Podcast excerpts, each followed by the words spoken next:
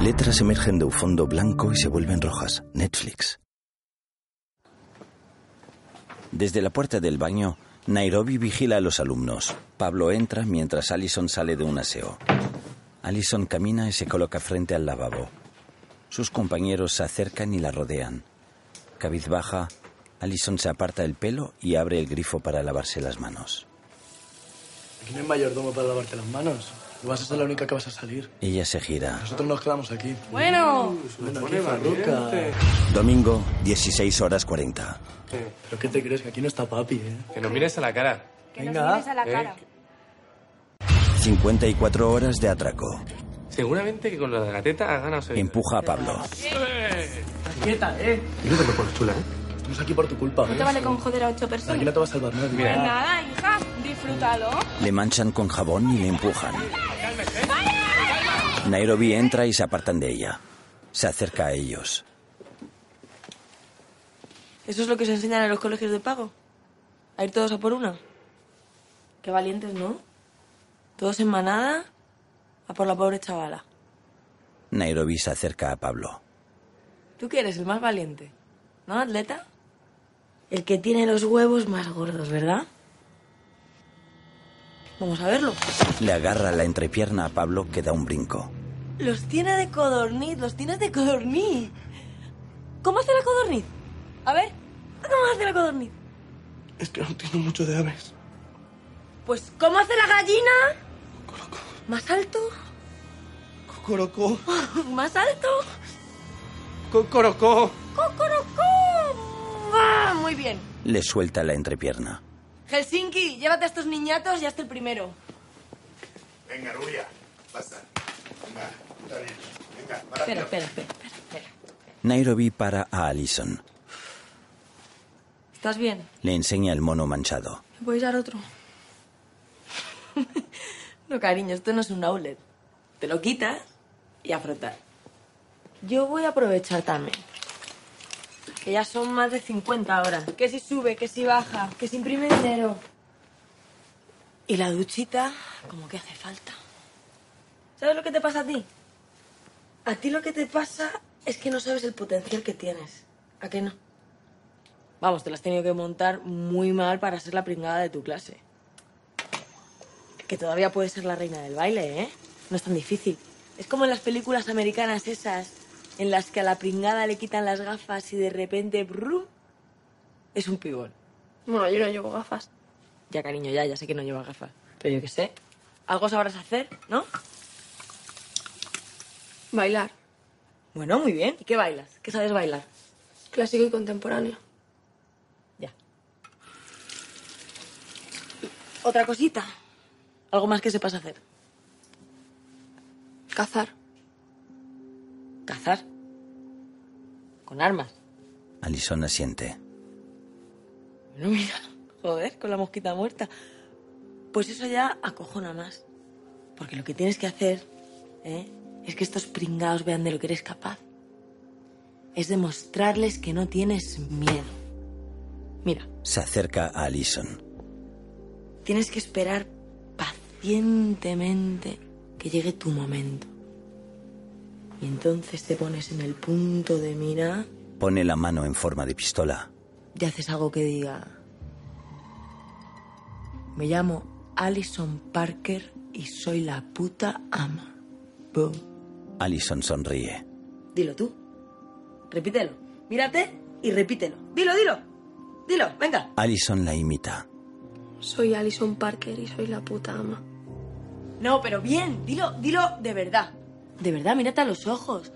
Mira la superhembra que eres. Repítelo. Soy Alison Parker y soy la puta ama. ¿Que eres qué? La puta ama. ¿Que eres qué? La puta ama. ¿Que eres qué? La puta ama. La puta ama. Allison se queda apuntando al espejo con la mano en forma de pistola. Nairobi le sonríe. Fundido a negro. A3 Media presenta una producción de Vancouver Media. Úrsula Corbero, Itziar Ituño, Álvaro Morte, Paco Tous, Pedro Alonso, Alba Flores, Miguel Herrán, Jaime Lorente, Esther Acebo, Enrique Arce, María Pedraza, Darko Peric y Kitty Mamber. Director de fotografía, Miguel Amoedo. Directora de producción, Cristina López Ferraz. Productores ejecutivos, Alex Pina, Sonia Martínez y Jesús Colmenar. Creado por Alex Pina. Sobre la maqueta de la Fábrica Nacional de Moneda y Timbre, el título de la serie en letras rojas y blancas, La Casa de Papel. En la carpa, Ángel toma una bebida mientras trabaja en el ordenador. Raquel se acerca a su puesto y se sienta junto a él. Se dirige al compañero que está a su lado. ¿Han enviado algo ya? Él niega. Raquel coge su móvil y lo desbloquea. Son las 16:59. Mira sus contactos y busca un número. Se dirige a la encargada de la radio. Perdona. Voy a hacer una llamada personal. Puedes bajar el audio y no lo grabes, ¿vale? Su compañera asiente y se quita los cascos. Raquel coge el teléfono y marca el número que aparece en su móvil. Es el de Salva. En el hangar, el profesor hace flexiones en un banco.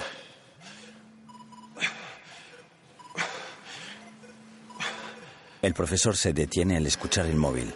Raquel mira de reojo a su alrededor.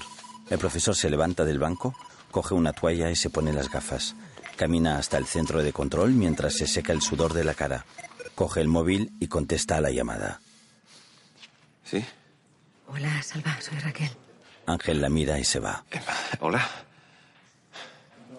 Perdone, le. Le pillo en un momento raro. Eh, no, no, no, no. eh, absurdo más bien, es que estaba haciendo algo de, de deporte en el banco móvil. Banco móvil. Eh, bueno, sí, es un, un aparato para hacer... eh, bueno, es para hacer gimnasia. No, bueno, no le quito mucho tiempo. Solo le quería preguntar si. No sé si ya, ya ha elegido un sitio donde ir a cenar esta noche. Pues, eh, pues sinceramente todavía no, es que... mm, Verá, cada vez que leo una reseña de un restaurante en, en internet me, me dan ganas de que quedemos en el mismo sitio de siempre, en Hanoi. Pues me parece muy bien. Y dejamos los experimentos para otro día. Eh, ¿A las nueve le parece bien, por ejemplo? Pues a las nueve, por ejemplo, está muy bien. Los dos cuelgan el teléfono sonrientes. Ángel se acerca a Raquel. Raquel. Tengo información importante sobre el retroxil. Raquel se levanta de su asiento. Escuchadme bien todos. Quiero que salgáis de la carpa otra vez. Solo serán cinco minutos. El profesor escucha la conversación. Los compañeros se marchan y Raquel vuelve a sentarse. Oye, ¿no te parece que estás un pelín paranoica? Tengo que recordar que tenemos un topo. Pero no tiene por qué ser un policía. Por esta carpa pasa mucha gente. ¿eh? No sé, el SAMUR, la Protección Civil, la Municipal. Ha estado aquí hasta tu amigo, ese de la cafetería. El profesor escucha con preocupación. Raquel aparta la mirada. ¿Qué, qué tienes? Ángel saca un informe. Como ya te dije, el Retrosil es un medicamento que se usa para el Parkinson. Están experimentando con él en algunas distrofias musculares, como la miopatía de Helmer. Se administra vía intravenosa. Como hay que pedirlo por encargo, tienen a todos los pacientes muy localizados. Y supongo que las farmacias siempre harán el mismo pedido para los mismos enfermos, ¿no? Exacto. Pero en Toledo ha habido una demanda inusual. En los últimos cinco meses, mira, el distribuidor ha enviado medicamentos como para tratar a 40 enfermos. Y no hay 40 enfermos en Toledo. No, hay tres en todo Castilla-La Mancha. ¿Dónde están esas farmacias? Inquieto, el profesor accede a una web de mapas desde el ordenador. Todas están en, en torno a Illescas, a unos 35 kilómetros. Eh, ¿Dónde se efectuó la última compra? El profesor busca Illescas. Mira, aquí en Palomeque el 18 de octubre. El profesor busca Palomeque. Justo tres días antes de entrar en la fábrica. Compraron 10 cajas de medicamento. Consigue una autorización del juez Andrade. Y vete a esa farmacia. Tú solo. Quiero que te hagas con todos los registros de compra. Sí, no sé, mira a ver si encuentras algo. Por favor, no hables de esto con nadie. Por supuesto. Ángel se dispone a irse, pero da media vuelta. Por cierto, Raquel. Raquel lo mira. Ángel vuelve a sentarse junto a ella. Verás, no quiero que pienses que por lo que te dije ayer, yo estoy mal con Mari Carmen. Ella niega. No, de hecho, esta misma mañana, bueno, hemos hecho el amor. Ángel sonríe. Raquel asiente y sonríe incómoda. En el hangar, el profesor escucha atónito y ríe. Qué bien. Sí, sí, sí. Reprimiendo la risa, coge el walkie-talkie. Ya podéis entrar todos. Suelta el aparato y sonríe incómoda. Ángel asiente decepcionado. Ángel se marcha y Raquel mira asombrada. En un despacho, el Sinki entra con Arturo y cierra la puerta tras él. Arturito, tengo una sorpresa buena para ti. Arturo cierra los ojos angustiado. Mire, eh, quiero que sepa que yo. Yo respeto cualquier opción. Incluso tengo un hermano homosexual. Vive en Siches. Y. Bueno, él no lo ha reconocido abiertamente todavía, pero toda la familia creemos que lo es. Hace pilates y. bueno, en- en realidad es una puerta que preferiría no abrir. Si le soy sincero. El Sinki mira extrañado la puerta. ¿Qué puerta hablas? Denver abre la puerta y entra con Mónica. Ella camina despacio hacia Arturo, que la mira boquiabierta y con lágrimas en los ojos. El Sinki coloca una mano sobre el hombro de Mónica y se dirige a Arturo. Esto es sorpresa buena de que te hablo. El Sinki y Mónica miran a Arturo con una sonrisa. De puerta hablamos otro día. Helsinki, déjale ir. Que tendrán que hablar. Arturo, sorprendido, se lleva las manos a la boca. Denver y el Sinki se van. Mónica sonríe a Arturo. Él se acerca y le coloca las manos a ambos lados de la cara. Juntan sus frentes. Él le besa. Él le abraza y le mira a los ojos. Pensaba que te habían matado. Él llora y le da un beso en la frente. Le besa a los labios y la abraza.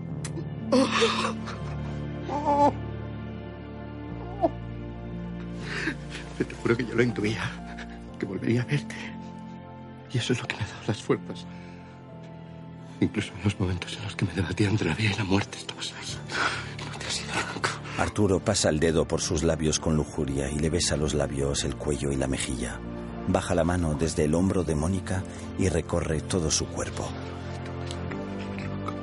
Mónica se queda inmóvil, con la mirada perdida, mientras Arturo no para de besarle el cuello y tocarle. Arturo le coge firmemente sus nalgas y la empuja hacia él mientras coloca la otra mano sobre el rostro aturdido de Mónica.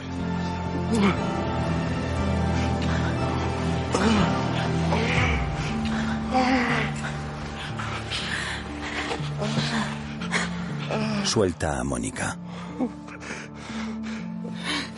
Eso no me ha pasado nunca.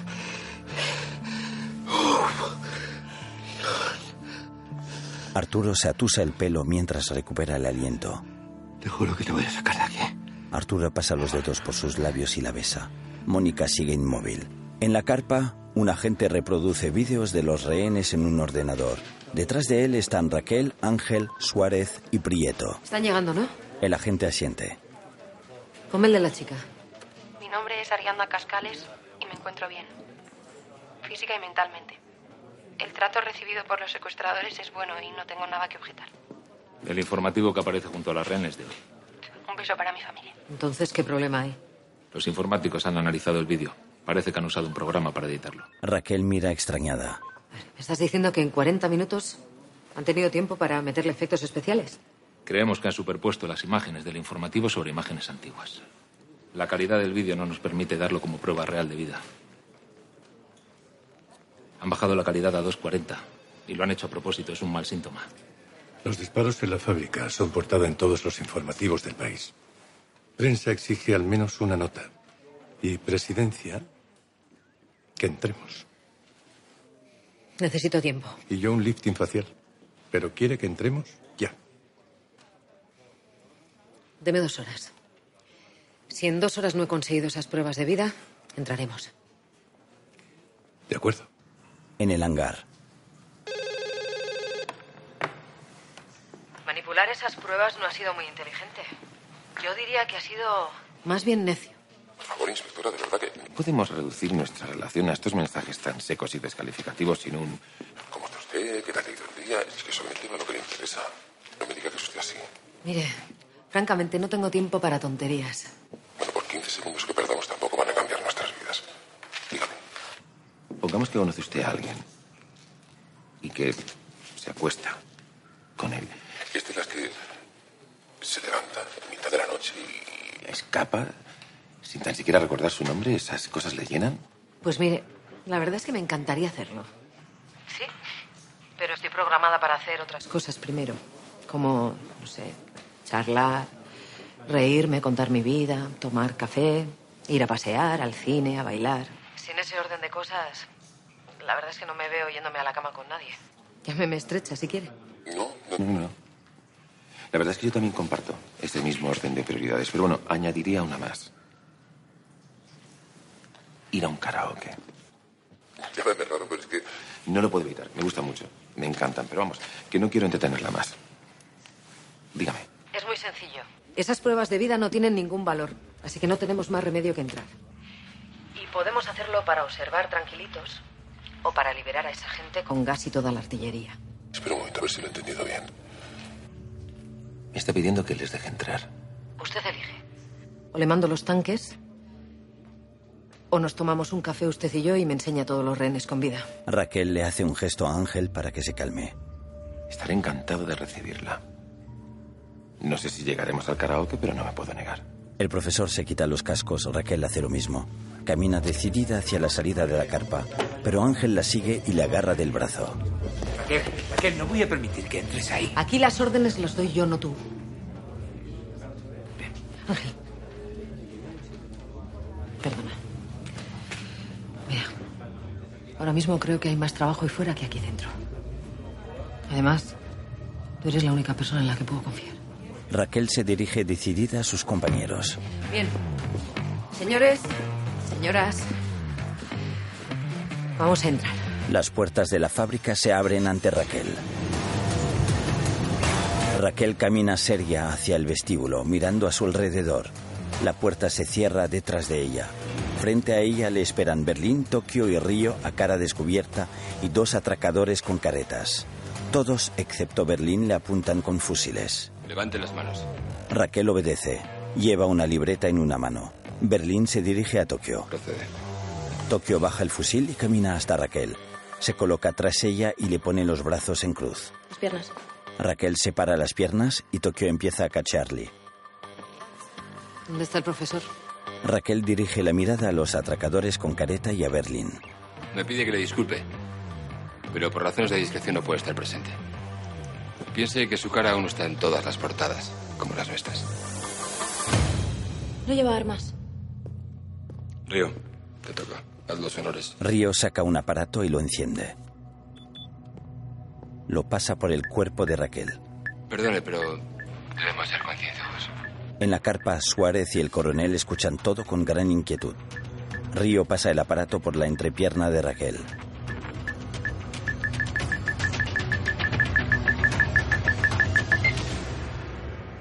Raquel. Ya sé que dicen que la policía no es tonta, pero a veces lo parece. ¿De verdad creía que podía colarnos un micro? ¿Y usted creía que mi gente no iba a velar por mi seguridad? Tokio, vuelve a cachar a la inspectora, pero por favor esta vez ponle un poquito más de ese entusiasmo que tú sabes. Río ríe y Tokio se acerca a paso lento a Raquel. Le desabrocha el cinturón mirándola a la cara. Raquel mira seria al frente. Tokio le desabrocha el botón y baja la cremallera. Tokio introduce la mano en el pantalón mientras le mira a la cara. Saca un micrófono. Tokio alza el aparato y lo observa con detenimiento. Es un pequeño cubo con un cabezal que sobresale mediante un cable rígido. Tokio mira a Berlín, que sonríe. Camina hacia él y le da el micrófono. Él lo mira extrañado. Me acaba de dejar muerto. La poli con la última tecnología, el micrófono perianal. Deshazte de esto. Se lo da a Río. Terminado. Acompáñeme si es tan amable. En ese momento, Río se quedó paralizado. En el micrófono está escrita la palabra rayo con rotulador. Rayo. Así lo llamaba su madre de niño, cuando se pasaba las tardes de verano corriendo. Decía que iba a ser campeón olímpico, pero cambió el deporte por las consolas y los planes al aire libre por el riesgo de acabar en un penal. En la cafetería. Juez Pues, Andrade. Soy el subinspector Rubio del secuestro con rehenes de la Fábrica Nacional de Moneda y Timbre. Mire, le llamo porque necesitamos una orden de registro e incautación para una farmacia en Toledo. Sí. Sí, sí, estamos tras la pista de uno de los atacadores. El profesor entra y se detiene frente a la televisión para ver las noticias. Bien. Al verlo, Ángel le da la espalda. El profesor se sienta en un taburete de la barra junto a Ángel. Bien, eh, mire, tenemos la sensación de que alguien les está pasando información desde fuera y le pediría discreción absoluta, por favor. Vale. Vale, de acuerdo, muchas gracias. Adiós, adiós. Cuelga y suelta el móvil. Ángel mira de rojo a la televisión y el profesor finge una sonrisa y se dirige a él. Si busca a Raquel, no está. Eh, no, no, la verdad es que simplemente venía a tomar algo.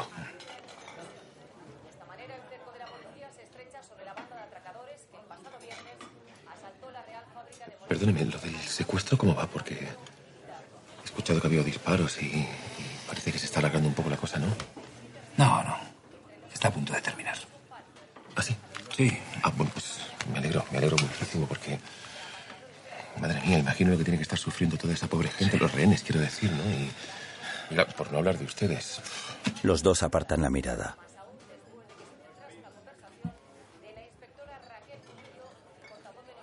¿Trabaja usted cerca de aquí? Sí, sí, justo aquí al lado. Ah, como Raquel me dijo que estaba en el paro. El profesor se queda inmóvil. Le mira y asiente. Es que hace unos meses que perdí mi empleo, entonces ahora estoy, pues, intentando levantar mi propia empresa. Ya. Bueno, es una empresita. es- ¿Un emprendedor? Sí. ¿Y de qué es la empresa? Pues de sidra. ¿Qué me dice? De sidra ecológica. Mi madre era de Oviedo. No puede ser. Sí, sí, sí, sí, sí. Pues, pues la hago yo mismo en, en un taller que tengo. ahí. Yo, en vez de mamar leche, mamé sidra. Pues sí, es que mi abuelo tenía un campo de manzanos, así, con un campo pequeño y, y, bueno, pues me he puesto a ello. ¿Y tiene el taller aquí cerca? Sí, justo aquí, muy cerca. Me encantaría probarla. Claro que sí, eso está hecho. Mira, un día le traigo una botella. Ah, gracias. Los dos sonríen con falsedad. Ángel mira al profesor con desprecio cuando éste no le ve. En el museo hay dos sillas frente a las escaleras. Raquel está sentada en una y Berlín se acerca con una taza. Me ha dicho el profesor que ha pedido un café. Se lo he traído descafeinado. No vaya a ser que luego lo pegue ojo. Con rostro serio, Raquel asiente levemente y coge la taza. Berlín se sienta. Vamos a empezar con las pruebas de vida. ¡Adelante! Para abrir boca aquí tenemos a Arturo Román, director de la fábrica de moneda y timbre. ¿Piensa traerme los rehenes de uno en uno? Mm, eso es. Para que no se confunda al llevar la cuenta. Tokio y Río bajan las escaleras agarrando a Arturo de los brazos. Dejan a Arturo frente a Raquel y Berlín y se alejan. Arturo. Esta señora es Raquel Murillo, la inspectora que ordenó que te disparasen. Pero no te asustes, la hemos cachado exhaustivamente y está desarmada. Eh, Por favor, sea delicada con él. Arturo es realmente un hombre muy sensible y se ha quedado un poco traumatizado. ¿Cómo se encuentra Arturo? He tenido días mejores. Quiero pedirle perdón en nombre de la policía y, y en el mío propio, por supuesto. Fue un error imperdonable y espero que se mejore pronto. Arturo la mira serio y asiente levemente. Raquel baja la mirada. Puede pasar el siguiente. No, no sea impaciente, por favor. Encima que tenemos la deferencia de que puedan entrevistarse con todos. Lo siento, pero no puedo perder aquí todo el día. Es una lástima. Estaba empezando a hacerme ilusiones. Río se lleva a Arturo hasta la galería superior donde esperan otros rehenes. Arturo se sitúa junto a Mercedes, que mira con pavor a su alrededor. Ella saca las tijeras del bolsillo. Tengo unas tijeras. ¿Cómo? Las cogí por miedo, pero con ellas estoy en peligro. Se las enseña. ¿Qué haces? Esconde eso. Nos vas a meter a todos en un buen lío. No, que no las quiero, que las voy a tirar aquí No, mismo. guárdalas. No, que no las quiero. De espaldas el Sinki, Arturo se guarda las tijeras en el bolsillo. El Sinki se acerca. Andar conmigo. Arturo obedece. En el despacho de Arturo, Ariadna y las otras rehenes están sentadas en el suelo. Oslo entra. Oslo se acerca a las rehenes y señala a una. Ariadna lo mira. ¿Qué han sido esos disparos? Por favor. La rehén se levanta y sale llorando del despacho. Oslo sale del despacho y cierra la puerta. Aterrorizada, Ariadna mira al infinito y respira aceleradamente. Niega con la cabeza. Nos van a matar a todas. Una a una. De uno en uno. Así van a pasar todos los rehenes por delante de la inspectora. ¿Calificaría de bueno el trato recibido? No me puedo quejar. Como pasan los niños a ver a los Reyes Magos en un centro comercial. ¿Ha podido dormir? ¿Ha podido descansar? Una joven con el pelo morado. Un hombre con barbacana y gafas. Una joven de pelo negro y lacio niega con la cabeza. Esta me recuerda a mi tía, Una mujer de pelo blanco con gafas. aunque ya está muerta. ¿Se ha tomado el café? Raquel mira a Berlín seria. Una chica de cara redonda y pelo negro asiente. Una señora de pelo castaño y con flequillo asiente. Raquel apunta todo en su libreta. Llega Pablo, una señora de pelo rizado y castaño. Un hombre moreno con barba abundante. Berlín ríe. Este que viene me cae muy bien. Súper silencioso. Un chico moreno con gafas grandes. Raquel escribe en su libreta y mira incrédula a Berlín. Río baja las escaleras con Mónica y se dirige a ella. Ni se te ocurra decir nada de lo del disparo. Ella niega. Tokio mira preocupada mientras Mónica se detiene frente a Berlín y Raquel. ¿Mónica? Sí. ¿Se encuentra usted bien? Bueno, estoy un poco mareada. Raquel escribe en la libreta. Es porque estoy embarazada. Perdone la pregunta, pero ¿fue usted la que pidió una píldora abortiva? Fui yo, sí. Pero he cambiado de idea. Raquel escribe en la libreta y la mira. No sé si voy a salir de aquí y... Bueno, y si salgo no sé si seré capaz de cuidar a ese niño, pero... Me gustaría seguir adelante con mi embarazo. Raquel mira a Berlín y luego a Mónica. Se levanta y se acerca a ella. Lo será. Tokio prohíbe a Raquel que se acerque. Por muy difíciles que se pongan las cosas, los niños siempre salen adelante. El problema llega cuando nos hacemos mayores. Mónica se sobresalta y toca la herida. Detrás de ella, Tokio y Río ven una mancha de sangre en el mono. Raquel le mira extrañada. Berlín se levanta. Si algo sé yo, inspectora, es sobre mujeres y niños. Así que no se preocupe. La mamá va a estar bien atendida. Que pase el siguiente, por favor. Tokio y Río se llevan a Mónica colocándose detrás de ella para ocultar la mancha de sangre. Suben con ella las escaleras del museo. Berlín y Raquel vuelven a sentarse. En un despacho, Arturo y Alison y dos rehenes están sentados en el suelo. Tokio entra con Mónica. Arturo se levanta rápido. Tokio sale y cierra la puerta. Mónica, ¿estás bien? A ti también te han llevado frente a la inspectora. ¿Qué te han dicho? Pues que si estaba bien, que, que si descansaba y... Bueno, me han pedido a ellos que no dijera nada de la herida. Están buscando una prueba de vida, claramente. Bueno, por suerte estamos todos bien, Arturo. No, por suerte no, Mónica, por suerte no, todo lo contrario. Si fallara la prueba de vida, se darían cuenta de que algo no está marchando. Entrarían, no les quedaría otro remedio que entrar. Mónica se sienta en el suelo junto a la puerta. Arturo piensa unos instantes, se gira y se agacha junto a Alison. Escúchame, Alison. Solo tú nos puedes sacar de aquí. Tienes que desaparecer, por lo menos el tiempo que dure la prueba de vida. Hay una caja fuerte, está bien escondida. Sí, sí, sí, solo tienes que meterte dentro y cerrarte por dentro. Hay una secuencia numérica, es muy Pero que sencilla. yo no puedo hacer eso. Eres su salvoconducto. Si no apareces en la prueba de vida, no les quedará más remedio que entrar a por ti. No tienen otra. Tienes que hacerlo, por favor, es muy sencillo. 291 75 232, ¿puedes hacerlo? 291 375 175 2917 5 29175 372 9175232 232 29137 Arturo, déjala. Déjala. Pero no ves que no tenemos ninguna posibilidad. Yo tengo un disparo en la pierna, tú tienes... Todo va a estar bien, hazme caso. Va hacia Mónica y saca las tijeras. He conseguido unas tijeras. Escucha. Si te atacan, ataca con ellas. No quiero hablar de trato. Mónica tira las tijeras al suelo. Arturo consigue sentarse sobre ellas antes que Denver entre. Denver resopla.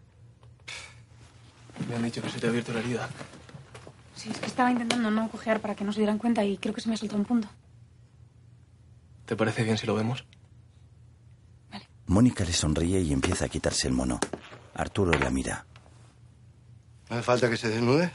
¿Cómo coño quieres que me cures? Denver le ayuda a desnudarse. Arturo baja la mirada furioso y oculta las tijeras tras su espalda. En el museo, Raquel mira el reloj y se acerca a un expositor junto a Berlín. ¿Veis esos doblones de ahí? Los encontraron en el estómago de un marinero español, momificado. Por lo visto, el capitán descubrió que estaba robando parte del cargamento que traían desde las Indias. Le hizo tragar todas las monedas que había sisado una a una hasta que se ahogó. Imagínese que nosotros les aplicáramos el mismo castigo. Acabaríamos como un armario empotrado de seis puertas. ¿eh? Raquel se sienta mientras Berlín imita a un mono. Es usted muy graciosa, inspectora. No he venido a hacer chistes, Fonollosa. Aún me quedan por ver cuatro policías, once miembros de seguridad y tres adolescentes, entre ellas Alison Parker. Por favor, tiene que descomprimir. No, no sea impaciente. El postre siempre se queda para el final. Pero es que el postre está tardando mucho y tengo miedo de que se me corte la digestión. Quiero ver a Parker ya. Está arreglándose. Ya sabe usted cómo son las adolescentes, siempre tan vanidosas. En el fondo, yo creo que es esa inseguridad que acompaña a ciertas mujeres durante toda su vida. Berlín sonríe de oreja a oreja. Tokio entra y Berlín se dirige a ella. ¿Qué pasa con los perros? Está Helsinki sacándolos de la jaula. En la sala de calderas, el Sinki libera a policías y vigilantes esposados. Alegra caras. Ha venido vuestra jefa a veros. Vamos, arriba. En aquel silencio, la inspectora Murillo pudo escuchar las máquinas a pleno rendimiento haciendo billetes y se dio cuenta de que la habíamos engañado, de que los disparos habían sido fingidos y de que su visita al museo solo había servido para regalarnos dos horas en las que ella había estado en fuera de juego y nosotros habíamos ganado 16 millones de euros más. Tenía razón el profesor. En este atraco, el puñetero tiempo era oro. En nuestra primera clase os dije que... En el aula. Bueno, que de alguna manera no vamos a robar. No vamos a robar nada que sea de otras personas, ¿verdad? El profesor se levanta y camina. Pues os mentí. Porque sí que hay algo que vamos a robar. Vamos a robar el tiempo de la policía. Les vamos a poner miguitas. Ellos van a picar y les vamos a llevar a vías muertas. Y no podrán concentrarse en su objetivo principal, que es sacarnos a todos de allí. Y cuando tengamos su tiempo y su atención, solo tenemos que dilatarlo. Estirarlo, como si fuera un chicle, mientras las máquinas funcionan a destajo. Señala a Nairobi y se sonríen. No son tontos. Y en algún momento se darán cuenta de que todo esto es un juego, que no es más que una maniobra de distracción para seguir imprimiendo dinero. Pues aún así, no podrán hacer nada. Porque están obligados a resolver el secuestro con cero víctimas. En el museo, Parecía fácil. A lo mejor con otro inspector al mando. Pero Raquel era una mujer en un mundo de hombres. Una madre soltera en mitad del divorcio. Una tipa que había aguantado el maltrato de su marido. Y allí, frente a Berlín, se sentía cómoda. Como una maestra frente a sus alumnos rebeldes. Y no iba a quedarse de brazos cruzados viendo cómo le tomaba el pelo. En el despacho, Denver termina de vendar la herida de Mónica. Te he puesto puntos de aproximación para no tener que coser otra vez. ¿Qué pasa? ¿Que tú ahora eres cirujano o qué?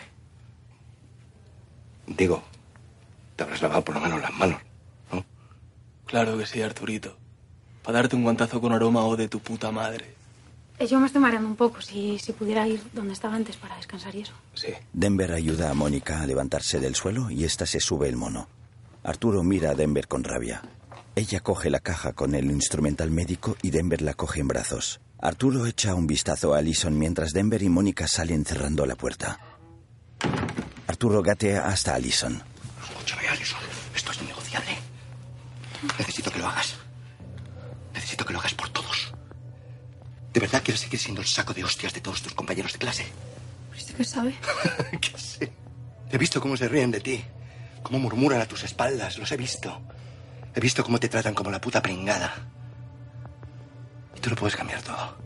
Hoy, ahora. Está en tu mano. Tienes la capacidad para cambiar tu destino. Pero tienes que seguir mi plan. ¿De acuerdo? Alison mira a Arturo fijamente. En el museo, un vigilante de pelo cano y ojos claros está de pie frente a Raquel y Berlín. Su estado general es bueno entonces. Sí, se puede calificar así. Raquel escribe. Helsinki, por favor. Acompáñale a sus aposentos. El Sinki se lleva al vigilante. Muy bien. Creo que ya he visto a todos los rehenes menos a Alison Parker. Entiendo que ahora es su turno, ¿no? Raquel se levanta y se dirige a Tokio. Ella la mira con una sonrisa desafiante y se acerca a Raquel. ¿O si no, qué? ¿Nos vas a esposar? Berlín se acerca. Ey, por favor, señoras, haya paz. Es un poco pronto para sacar el barro y los bikinis. Mira, desde que estoy aquí dentro solo te he oído decir estupideces. Tokio y Río sonríen. Esperaba algo más sustancioso de un hombre al que le quedan, ¿cuánto? ¿Siete meses de vida? Río se pone serio. ¿De qué está hablando? Tokio mira a Berlín. ¿Qué coño pasa? Tiene miopatía de Helmer. Una enfermedad degenerativa muy agresiva. Con una esperanza de vida de 14 a 25 meses. Posiblemente sus músculos ya han empezado a tenazarse, lo que se traduce en espasmos, temblores de manos. Berlín mira absorto al suelo. ¿No has notado que cada vez te cuesta más sujetar la pistola? Río y Tokio miran a Berlín con preocupación. Él sigue con la cabeza gacha y la mirada perdida y mueve los dedos de su mano. Con rostro serio se da la vuelta y se marcha. Raquel le sigue con la mirada y se gira hacia Tokio y Río fingiendo sorpresa. He metido la pata. Creía que no había secretos entre vosotros, que erais amigos. Raquel les mira con autoridad. Quiero ver a Alison Parker. Ahora. En el pasillo del baño, Nairobi y Allison. ¿Puedo ir un momento al baño? Por favor, es urgente. Deprisa. Allison corre hacia el último aseo y Nairobi hace guardia frente a la puerta de este, en la carpa. Condor 3, ¿tenéis algún movimiento? Entrada principal despejada. Prieto y Suárez miran impacientes las pantallas. Raquel no sale de la fábrica. En el despacho de Arturo, Berlín abre la puerta que divide el despacho en dos. Ariadna le mira y levanta la mano. Señor Berlín, ¿puedo hablar con usted? Berlín la mira y le hace una señal con el dedo para que se acerque. Ariadna se levanta, camina hacia él y entra en la zona de oficina con Berlín.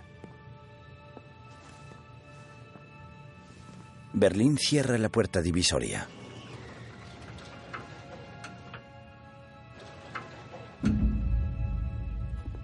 Yo quería decirle que me encuentro mucho mejor, que estoy menos nerviosa y me gustaría bajar con los dos rehenes.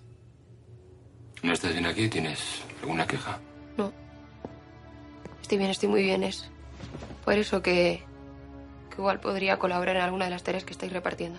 Y dime, Ariadna, ¿en qué podrías colaborar? Cualquier cosa, lo que sea. Cocinar, picar suelo. Creo que están construyendo un túnel o... Él está sentado en el escritorio. Puedes acercarte un poco. Ariadna se acerca al escritorio. Picar con esas manos sería un pecado. Y además ya tenemos gente para eso.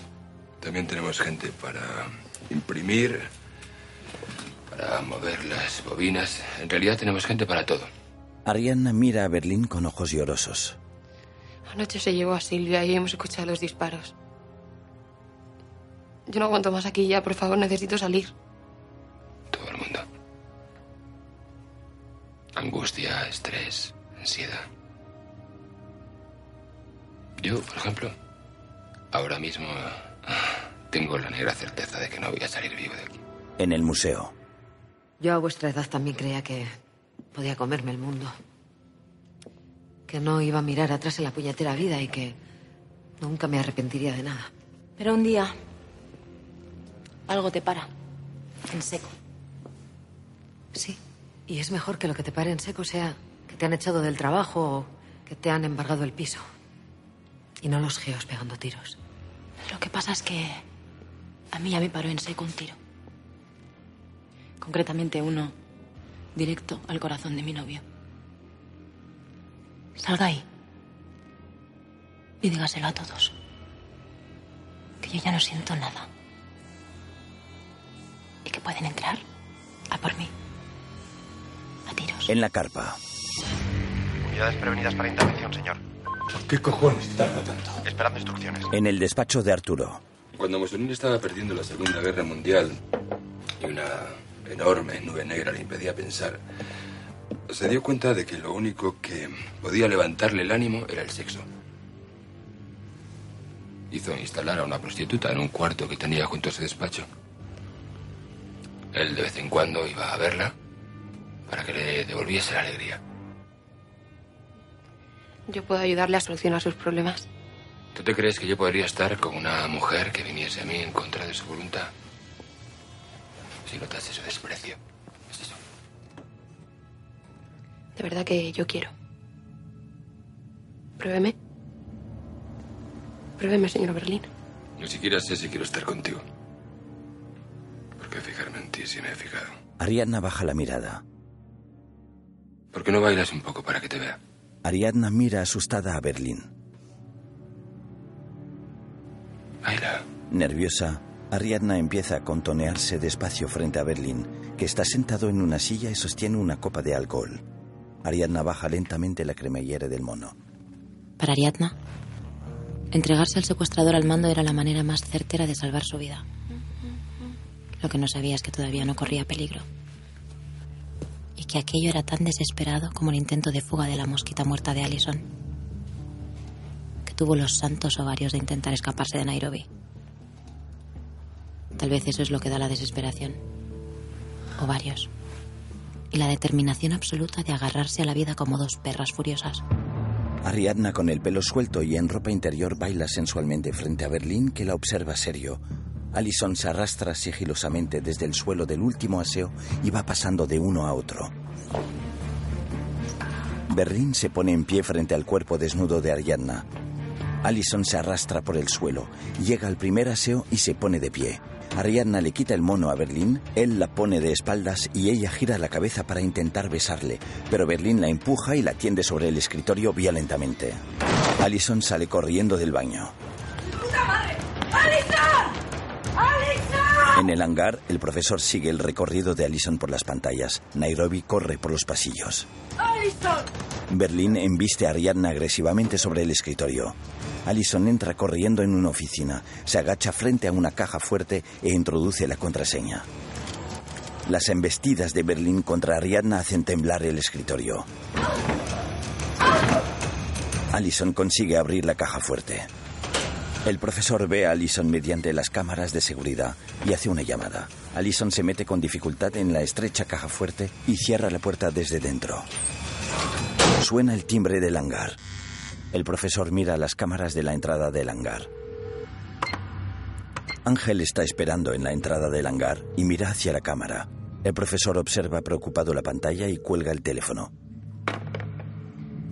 El profesor abre la puerta del hangar. El profesor se asoma por la puerta, la abre despacio y mira confuso a Ángel. Hola, Salva, ¿qué tal? Verás, estaba por aquí, por la zona y, bueno, te he visto entrar y he dicho, será salva y sí, eres tú. ¿Te importa que pase? El profesor echa un vistazo al hangar. ¿Ahora? Sí, ahora. Claro. Vas, vas, vas. Sí. En el hangar hay toneles y cientos de botellas vacías. Vaya chiringuito que tienes aquí montado, ¿no? Perdona la intromisión, pero estoy deseando probar esa sidra que me habías prometido. Claro que sí, hombre, ahora mismo. Este Eh. El profesor se gira para servirle una copa. Ángel aprovecha para coger un pañuelo con una cucharilla y guardársela. Gracias. Salud. Ángel toma un sorbo de la sidra y observa el vaso mientras la saborea. Mira al profesor incómodo. Eh, ya te dije que soy un aficionado, no soy un profesional. Perdóname que no está... No, no está, no está nada mal, hombre. Bueno, un pelín amarga. Escúchame una cosa. Ángel suelta el vaso y el profesor le mira tenso. ¿Qué tal con Raquel? Porque estáis saliendo, ¿no? Bueno, a ver. Saliendo, saliendo tampoco. Estamos. Eh, quiero decir que hemos charlado alguna vez y ahora tenemos una cita, eso es verdad, pero. Ya. Y hay cierta afinidad, sobre todo por mi parte. Considero a Raquel una mujer con, con mucho carisma. Pero vamos, que apenas nos conocemos. Si vas a darle ese mejunje, mejor que lo perfecciones. Sí, si le das tres vasos de eso, le sueltas el estómago. No sería una cita muy muy ideal, ¿no? Claro. Claro, pues muchas gracias por el consejo. Ah, Debe ser porque tienes ahí las manzanas secando. ¿Así? Sí.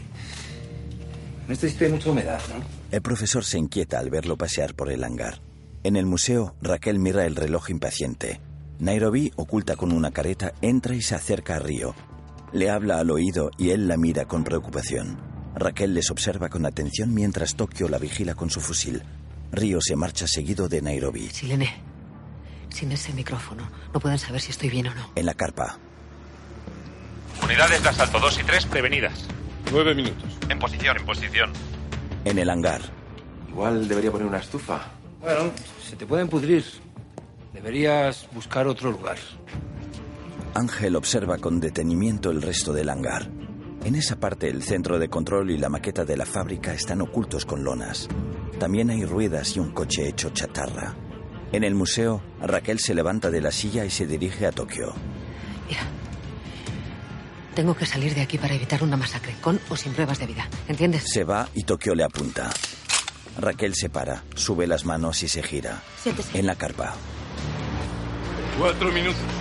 Pablo puto chino, ¿qué pasa? Siéntese. Raquel obedece. Angustiada, Allison respira aceleradamente dentro de la caja fuerte. Río y Nairobi recorren las oficinas buscándola. 10.000 metros cuadrados hay aquí, ¿eh? A saber dónde cojones está. En el hangar, el móvil de Ángel suena. Discúlpame. El profesor le sonríe. ¿Sí? En el museo, Tokio apunta a Raquel. En las oficinas, Voy a llamar al profesor, sigue buscándola. en el hangar, Ángel habla por el móvil. Ya está lista. Bien, tiene la firma del juez. Vale, perfecto, pues voy ahora mismo para allá. Gracias. Me vas a disculpar, el deber me llama. Vaya pena. ¿No te quieres llevar una botellita? Oh, no, gracias. Al escuchar el teléfono, Ángel se para y le hace un gesto para disculparle. No, no, no tengo caso a ninguno. Si total, que llama un fijo. Sí. Con una amplia sonrisa, el profesor le señala la salida. Ángel sale y cierra la puerta. Destapa el centro de control y coge el teléfono. Segunda planta, despacho 17 dentro de la caja fuerte. Río señala a Nairobi el despacho y entran corriendo en él. Río abre la caja fuerte.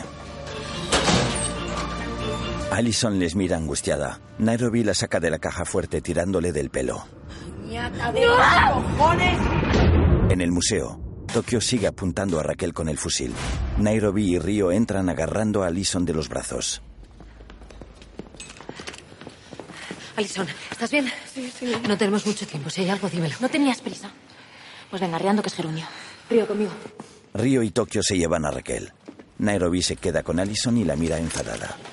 En el laboratorio de la policía científica, el ex marido de Raquel trabaja frente al ordenador. Ángel entra y se dirige a un agente de baja estatura que lleva puesto un mono blanco con capucha, mascarilla, guantes y patucos. Está inspeccionando el interior de un coche patrulla. ¿Qué tal, Pilar? ¿Qué? ¿Has encontrado algo? Sí, había una huella. Y la huella no coincide con la de los policías que lo patrullan. ¿Cómo que no coincide? ¿La has metido en una base de datos? Sí, la he metido, pero no hay coincidencias. Esa huella no está registrada en España. Ya. Mira, hazme un favor. Cotéjala con las huellas de esta cucharilla, ¿de acuerdo? Cuando tengas los resultados me llamas. Sea la hora que sea, ¿eh? Hecho. Gracias. ¿De dónde ha salido esa cucharilla?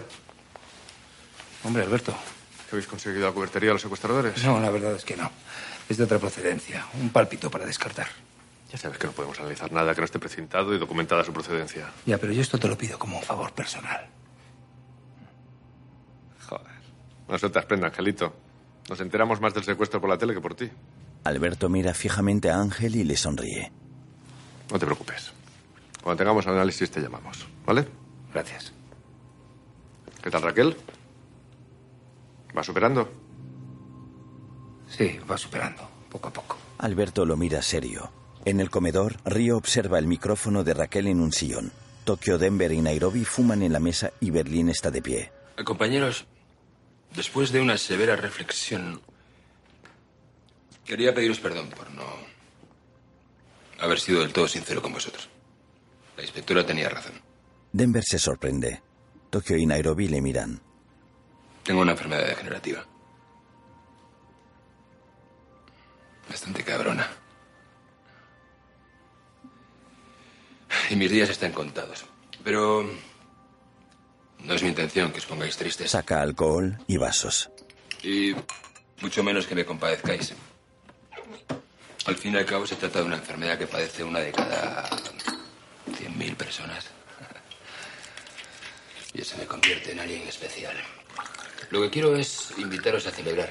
Río, Berlín le hace una señal a Río para que se acerque a tomar un trago, pero él lo rechaza. Berlín llena unos vasos de chupito y alza uno de ellos para brindar. todos vamos a morir. Berlín sonríe. Nairobi, Tokio y Denver se miran entre ellos y observan a Berlín con curiosidad. Él les mira y baja la vista. Por eso brindo.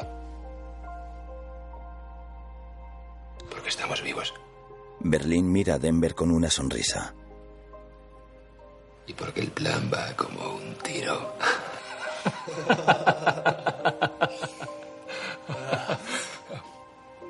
Por la vida. Nairobi y Denver cogen un vaso. Nairobi le pasa uno a Tokio, que la mira reticente pero finalmente accede. Berlín con rostro triste y la mirada perdida alza su vaso.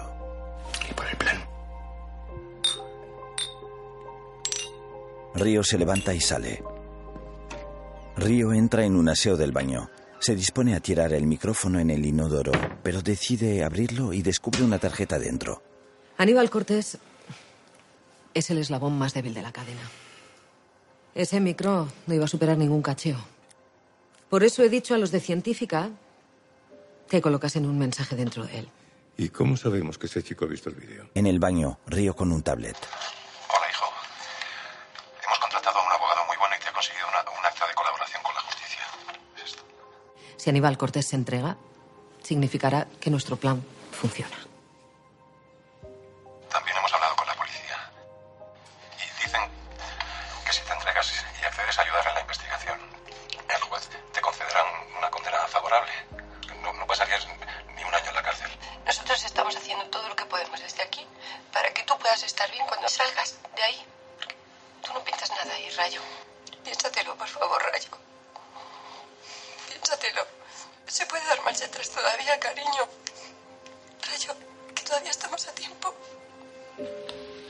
Con lágrimas en los ojos, Río apaga la tablet y se queda inmóvil en el aseo. En la carretera, Ángel conduce su coche mientras habla mediante el manos libres del móvil con Mari Carmen. Dime, ¿qué pasa? ¿Vas a venir a cenar? No, no, no creo que llegue a cenar. Tengo un asunto en una farmacia. Yo te espero, cariño, no me importa. Que no, mujer, que no es en Madrid, es en Toledo, en un pueblo, en Palomeque. Luego te llamo. Apaga el móvil y para junto a la farmacia. Una mujer rubia se acerca al coche.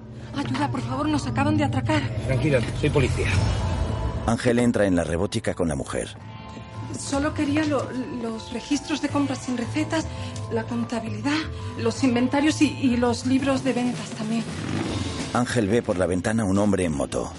Y como ocurre en el ajedrez, hay ocasiones en las que para ganar tienes que sacrificar una de tus piezas. En este caso, una de las más valiosas. Nuestro caballo de Troya. El profesor guarda unos papeles, baja la visera del casco y arranca la moto. Ángel corre tras él, que huye antes de que pueda identificarle. El profesor había puesto a Ángel en una jodida situación al visitar aquella farmacia. Una situación que lo iba a bajar a los infiernos. Raquel, escucha. Había un tipo en la farmacia antes que yo. No, no, no sé. No sé cómo ha podido pasar. Solo lo sabíamos tú y yo. Ángel pisa un charco. Y así fue como ocurrió. Con gran dolor de su corazón, cuando el bueno de Angelito metió sus narices en el hangar, el profesor decidió sacrificarlo. Ángel mira confuso a su alrededor.